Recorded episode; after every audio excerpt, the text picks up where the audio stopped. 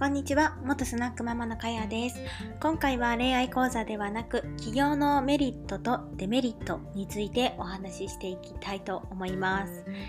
えー、結論から言いますと、従業員と雇い主っていうのは考え方が全くの逆になりまして、えー、本当にね、メリットとデメリットっていうのが明確にあります。えー、企業のメリットといえば、あの自分の行動次第で稼げる幅が上がりますし売上もねサラリーマン以上を十分に目指していけるということですね。デメリットとしては仕事を取ってくるだとか仕事とお金を回さないと収入がゼロっていうことがありえますということですね。では早速解説していきたいのですがその前に私はですねえー、OL を18歳から28歳まで、まあ、10年間してたんですね。その間、あの、バイトをね、スナックでしてました。そしてですね、28じゃない30歳からあのスナックを8年間してたので OL もしてたしあの、まあ、バイトもねスナックでもしてたんですけど、えー自分で経営もねしてました従業員をね雇ってましたその後結婚をしてえっ、ー、と長男じゃなくて次男を出産後に、まあ、起業をね一度してます、まあ、今もしてる状態なんですがえっ、ー、とまあ 2,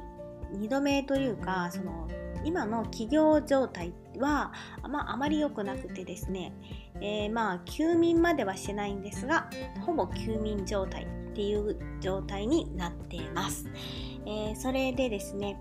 まあ、デメリットとメリットをお話ししていく上でですねもう思考がね全然違うということをまず理解していただきたいなと思います。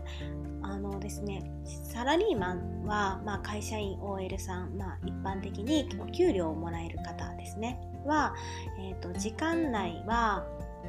会社に行けば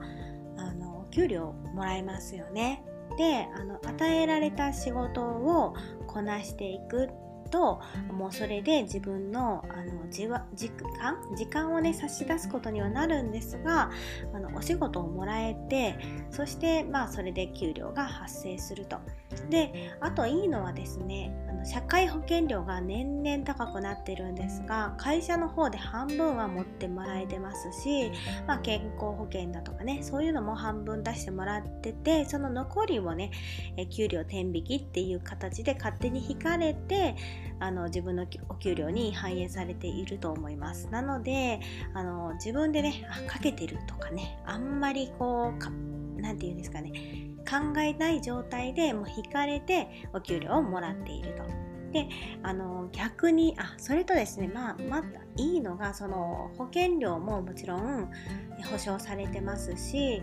あとまあ会社に行きさえすればですね、まあ、お給料も出るってさっき言いましたが有給がですね今年の4月から義務化されてましてパートさんでも正社員と同じほどの有給をもらえるということであの労働者は比較的ねまあ表面上はなんでしょうけど守られてるっていう感じになってますね。はい、であの企業側はあの労働者、ね、雇用者をあの守る上で結構あのお金が出ていくかなと思いますね社会保険料はずんずんと上がっていくしであの法人税とかもあの儲けていようが儲けてなかろうがかなりね、まあかなりではないか。えっと、儲けてるところは、まあそんなにね、えー、パーセンテージなで、あの、そんなにないんですけど、そうではないところはその法人税っていうのも、まあかかってくるということですね。で、あの、考え方なんですけど、まあ社長はですね、えー、会社にお金を残そうとするんですね。まあ、会社じゃなくても個人企業でもそうですね。えーと、従業員さんには平均賃金っていうのがやっぱりその土地土地でもあると思うんですけどその給料を渡せばその残りは全部自分のものだとか、まあ、会社のものとかになるんですよね。なので私がですねそのスナックをした時に890万父の借金があったんですけどそれで、まあ、あこれはまずいとということで、まあ、あのスナックをしようかっていうことになったんですがそのお金がないのでですね、まあ、親戚2人から、まあ、おじさんと、まあ、父のおばさんですね、えー、兄弟からあの200万ずつ借りて、まあ、400万借りたので結局1340万の借金からスタートしてるんですけど結局1年かかってないんですよね。全部のあのその借金が、まあ、11社からあったんですけど、まあ、闇金も含めて、まあ、竹藤アイフルさんレタスさんとかなんかいろいろあったんですけどその全部をひっくるめて返してで、えーと、その親戚の400万も返して姉に50万もね借り借りてたので、まあ、そういうのもろもろも返すと、まあ、結局1年かからなかったっていうことなんですよね。でもその儲けたからといってあのー、まあ、少しはねあの何て言うんですかね還元という形でもちろん飲みにも連れて行きますし旅行も連れて行ったりとかしてたんですけどそれ以上にねお給料をバンバン渡すっていうわけはしてないんですよね。なので結局はいくら従業員が働いたとしてもあの還元されないってことですよね。でいくらそのお店にどんだけの利益を、まあ、もたらそうとドンペリを何本入れてもらおうが、まあ、うちはねキャッシュバックをしてたんですけど丸ままねそれがそちらに渡るっていうわけではなくて、まあ、決まり事があってドンペリが降りたら、まあ、こんだけ、えー、保証しますよっていう形にしてたんですね。なので、えー、結局ですね吸い取られてるんですよね。会社だとか個人事業主っていうところに。結局お金が残るようになっててそこからま保険料とか、まあ、維持費ですね。会社の維持費みたいなものをプールしておく必要があるので従業員さんがあの利益をもたらしたものが、まあ、全部従業員さんに還元されるっていうことはないっていうことなんですよ。なので、えー、そうですね。これからの時代はやっぱり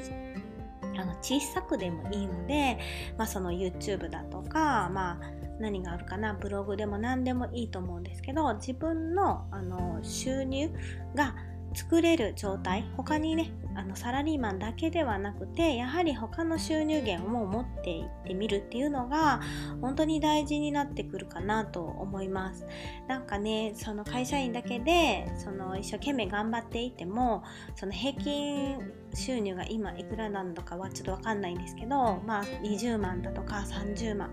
あの月々もらう金額っていうのはよく言われてるのがこれだけは月にもらってってそのいろんなものを支払ってそして適度な休息を、まあ、取ったとしたらまた働かなければいけないっていうあのそういう金額らしいんですね。働かないとあの生活できないよっていう金額が保証されてるっていう感じになってるのでやはりあのサラリーマンだけでなく自分の何かしらのね収入を持てるようなね環境とかその行動をしていくのがいいのかなと思います。今日はね、えー、サラリーマンのメリットとデメリットあの思考的にね考えてどうなのかっていうことをお話ししてみました。ではでは今回はこれで終わりたいと思います。バイバイ。